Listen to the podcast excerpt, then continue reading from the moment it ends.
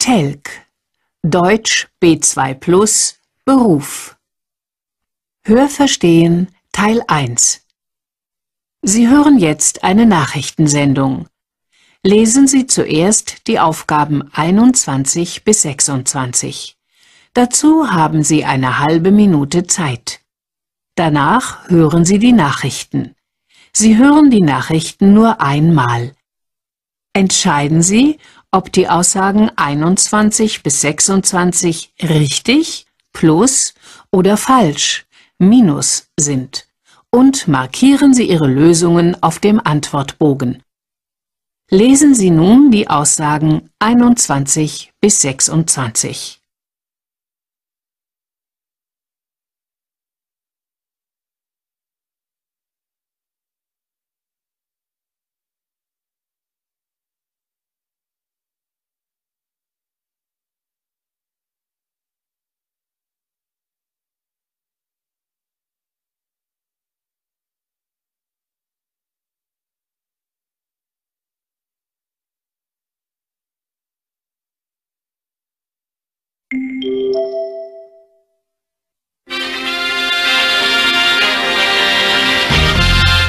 Guten Morgen bei Radio Prima Welle. Hier sind unsere Nachrichten aus der Wirtschaft.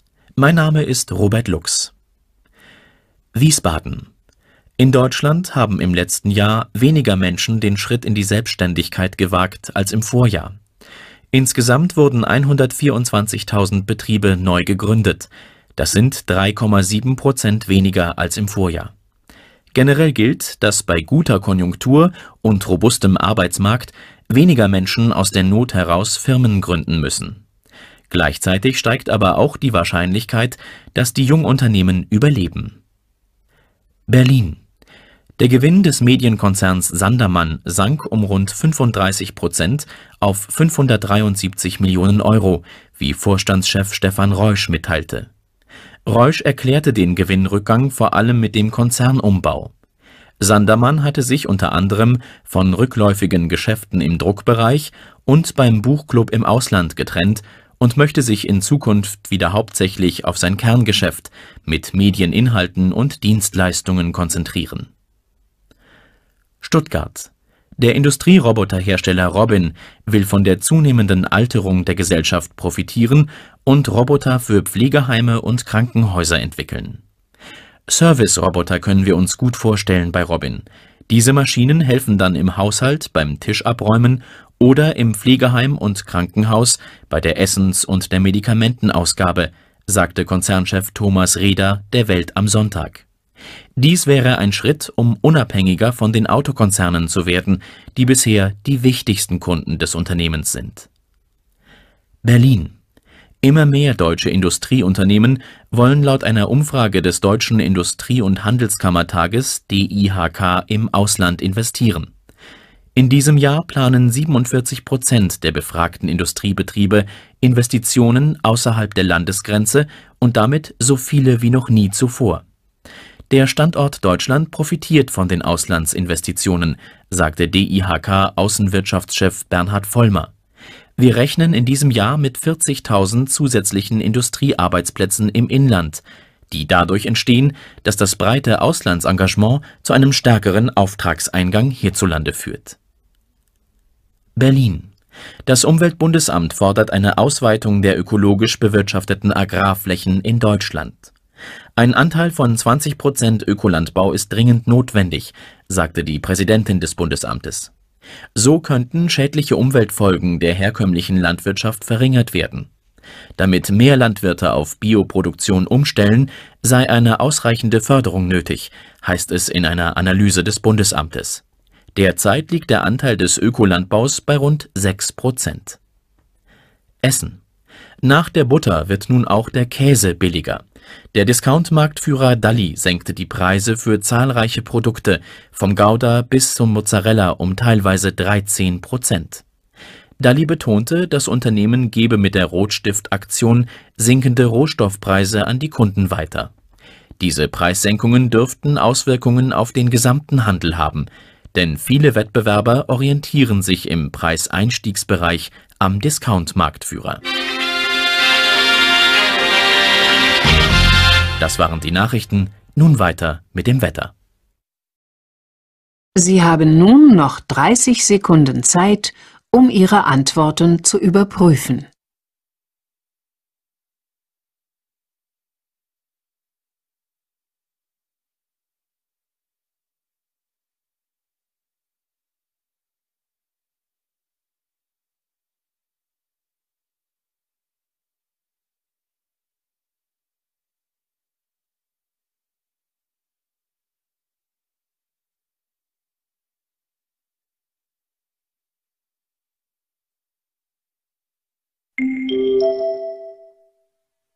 Ende von Teil 1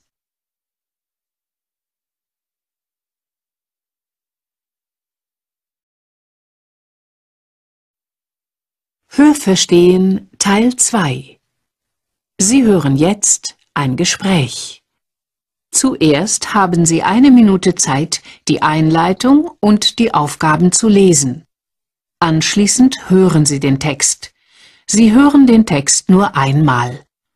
Entscheiden Sie nach dem Hören, ob die jeweilige Lösung A, B oder C ist und markieren Sie Ihre Lösungen auf dem Antwortbogen.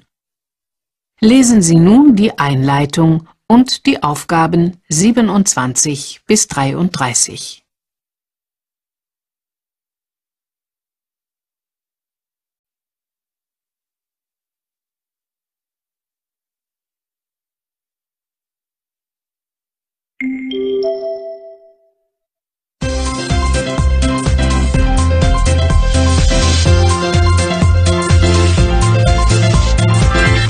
Sie hören nun unser Wirtschaftsgespräch. Zu Gast im Studio ist Marco Ketterer, der in China lebt und arbeitet. Es gibt einen neuen Trend unter jungen Berufstätigen. Man geht für die Lehre ans andere Ende der Welt. Mein heutiger Gast hat genau das getan. Marco Ketterer ist ein sogenannter Globetrotter-Azubi, der sich in Hongkong auf den internationalen Markt vorbereitet. Herr Ketterer, viel weiter weg von zu Hause hätten Sie für Ihre Ausbildung ja kaum gehen können. Wie kam es dazu?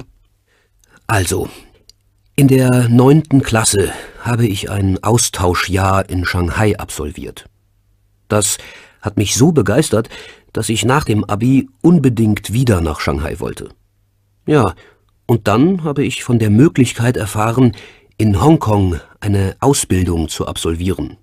Eine Ausbildung nach deutschem Lehrplan, in deutscher Sprache, aber in einem multinationalen Konzern mit der Arbeitssprache Englisch. Es standen zwei Abschlüsse zur Wahl. Kaufmann für Spedition und Logistikdienstleistung oder Kaufmann für Groß- und Außenhandel. Ja, Sie haben sich dann für den Groß- und Außenhandel entschieden. Seit sechs Monaten lernen Sie nun bei Shibu in Hongkong. Wie sieht Ihr Arbeitsalltag aus? Der typische Bürotag beginnt bei mir um 9 Uhr mit dem Lesen meiner E-Mails. Ich wechsle die Abteilungen in unregelmäßigen Abständen, um einen möglichst guten Gesamteinblick ins Unternehmen zu bekommen. So variiert meine Arbeit von routinemäßiger Auftragsbearbeitung bis hin zur Analyse des Konkurrenzumfeldes. Mittags gehen wir dann mit der ganzen Abteilung zum Lunch. Danach geht es zurück an die Arbeit, mit der ich frühestens um 18 Uhr fertig bin. Außerdem bin ich oft unterwegs. Die Produkte, die in deutschen Läden stehen, kauft unser Unternehmen bei chinesischen Fabriken ein. Daher gehe ich oft auf Messen in China, um Lieferanten zu treffen oder um den Markt zu beobachten. Manchmal besuche ich auch chinesische Fabriken, bei denen unsere Firma Produkte in Auftrag gibt. Ja, und eineinhalb Tage pro Woche gehe ich in die Berufsschule. Welche Voraussetzungen sollten Bewerber mitbringen? Welche Sprachkenntnisse sind erforderlich? Man sollte schon einmal über den Tellerrand des Schullebens hinausgeschaut haben. Auslandserfahrungen sind ganz wichtig. Man muss auch sehr gut Englisch sprechen. Chinesischkenntnisse werden für die Ausbildung nicht vorausgesetzt. Ansonsten entsprechen die Anforderungen jenen in Deutschland – ein qualifizierender Schulabschluss. Außerdem werden eine Reihe internationaler Abschlüsse anerkannt. Gibt es auch Unterschiede zu einer Ausbildung in Deutschland? Ja, da gibt es einige. Unsere Ausbildung hier ist nach 22 Monaten abgeschlossen und damit ein Jahr kürzer als die normale Ausbildung in Deutschland. Der Stoff wird aber komplett abgedeckt. Zusätzlich müssen wir einen Grundkurs in Hochchinesisch belegen. Hinzu kommt chinesische Landeskunde. Und wir lernen sowohl deutsche Gesetze kennen, als auch die in Hongkong und China. Naja, und die Arbeitszeiten sind anders. Der Samstagvormittag ist hier zum Beispiel ein ganz normaler Arbeitstag. Auch die Ferien fallen mit 16 Tagen im Jahr deutlich kürzer aus. Und wie steht es mit der Vergütung? Also, die Bezahlung ist ähnlich wie in Deutschland. Da aber die Berufsschule hier eine private Schule ist, fallen auch Schulgebühren an. Das heißt, ein großer Teil der Ausbildungsvergütung ist damit schon verplant. Hinzu kommen extrem hohe Mietpreise. Ich habe das Glück, dass meine Eltern mich jeden Monat finanziell unterstützen, sonst ginge es nicht. Und welche Pläne haben Sie für Ihre Zukunft? Was werden Sie, sagen wir mal, in zwei Jahren machen? Eigentlich stehen mir nach der Ausbildung viele Möglichkeiten offen. Ich könnte nach Deutschland wechseln und meine Laufbahn im Mutterhaus meines Unternehmens fortsetzen. Andererseits kann ich mir durchaus vorstellen, ganz hier in Hongkong zu bleiben. Wenn ich meine Ausbildung abgeschlossen habe, gibt es ja auch hier viele potenzielle Arbeitgeber. Aber ich denke, es wäre sinnvoll, noch mehr in meine Bildung zu investieren. Wenn alles gut läuft, möchte ich später in Hongkong ein Studium aufnehmen. Mich interessiert die Finanzwirtschaft sehr. Vielleicht gehe ich in diese Richtung. Ja, das klingt sehr interessant. Dann wünsche ich Ihnen alles Gute für die Zukunft und bedanke mich für das Gespräch. So, meine Damen und Herren, und nun kommen wir zu unserem aktuellen Unternehmensporträt. Sie haben nun noch 30 Sekunden Zeit, um Ihre Antworten zu überprüfen.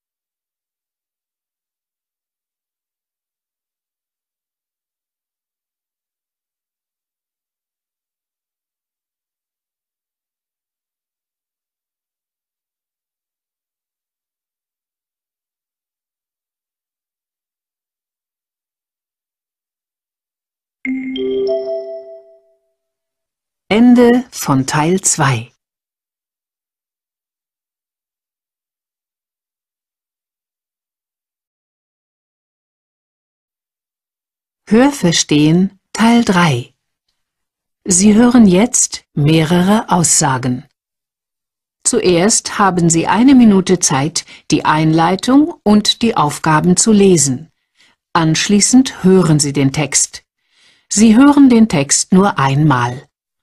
Entscheiden Sie nach dem Hören, ob die jeweilige Lösung A, B oder C ist und markieren Sie Ihre Lösungen auf dem Antwortbogen.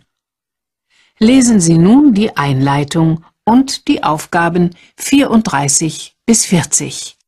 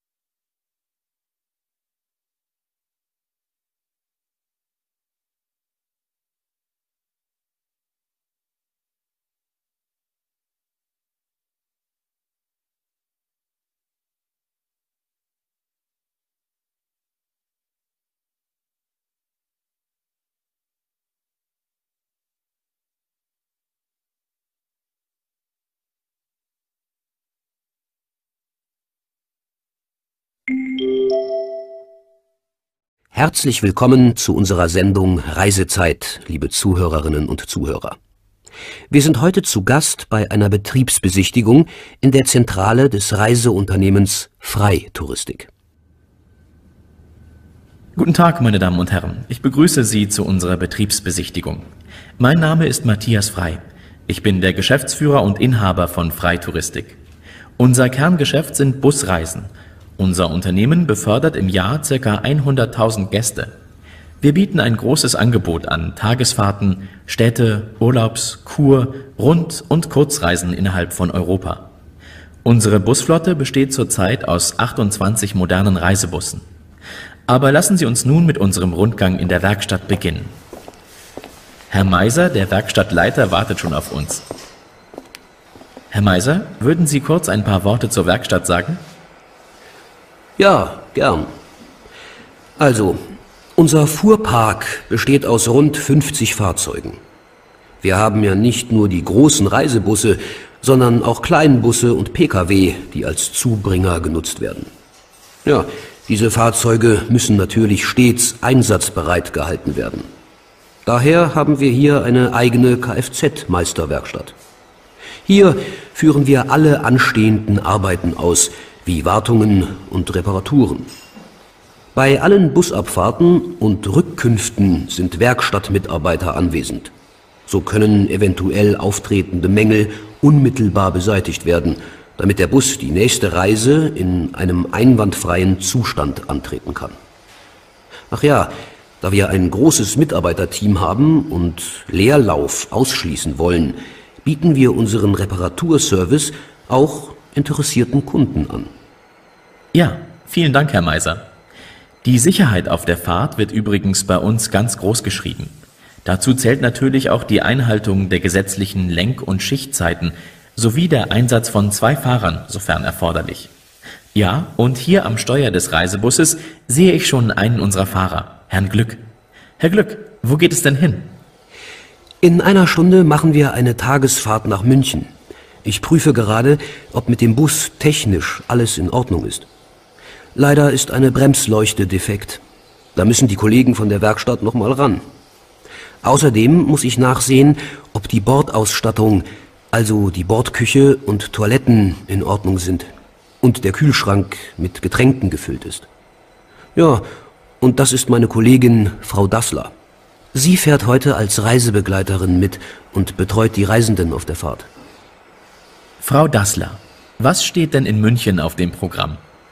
Unsere Gäste werden eine Stadtrundfahrt mit vielen Geheimtipps zum Thema Kunst und Architektur machen. Wir erwarten heute eine Gruppe von 40 kunstinteressierten Reisenden. Gerade habe ich erfahren, dass einige Japaner dabei sein werden. Jetzt werde ich mal sehen, ob ich kurzfristig noch eine japanisch und deutsch sprechende Reiseführerin in München organisieren kann. Mal sehen. Auf jeden Fall erwarten uns viele schöne Eindrücke in der Weltstadt mit Herz. Ja, dann gute Reise. So, jetzt kommen wir in unser Service Center. Ach, Frau Steigerwald, würden Sie uns Ihren Zuständigkeitsbereich kurz erläutern? Ja, gern. Als Leiterin des Service Centers bin ich eher hinter den Kulissen tätig. Wir bieten Ihnen mit unserem Service Center eine Plattform, wo Sie umfassend informiert und individuell beraten werden. Ganz gleich, ob Sie eine Busreise mit uns oder einen Urlaub mit einem anderen Veranstalter planen.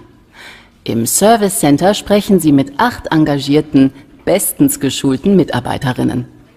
Außerdem machen wir hier regelmäßig Infoveranstaltungen zu allen möglichen Themen rund um das Reisen. Vielen Dank, Frau Steigerwald. Ja, und das hier ist nun unser schönes Bistro und Café. Guten Tag, ich bin Anna Becker, die Leiterin des Bistros und Cafés. Wir haben täglich von 9 bis 18 Uhr geöffnet und beschäftigen acht Servicekräfte. Wir versorgen die Busreisenden 30 Minuten vor der Abfahrt mit Kaffeespezialitäten und kalten Getränken und sind natürlich auch für alle Gäste in unseren Räumlichkeiten da. Wir haben kleine Bistrogerichte im Angebot und bieten täglich selbstgemachte Kuchen an. Hier können unsere Gäste in entspannter Urlaubsatmosphäre die Seele baumeln lassen. So, meine Damen und Herren, Nun sind wir am Ende der Führung. Freitouristik möchte Sie noch herzlich zu einer Tasse Kaffee und einem Stück Kuchen einladen. Das war ein Beitrag zu unserer Sendung Reisezeit. Bis zum nächsten Mal, liebe Zuhörerinnen und Zuhörer. Sie haben nun noch 30 Sekunden Zeit, um Ihre Antworten zu überprüfen.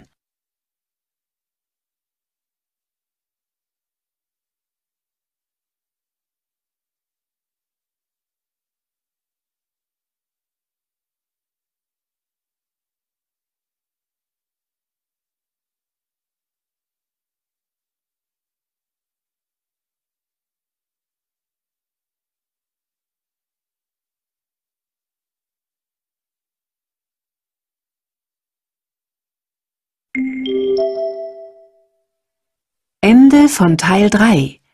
Ende des Subtests Hörverstehen.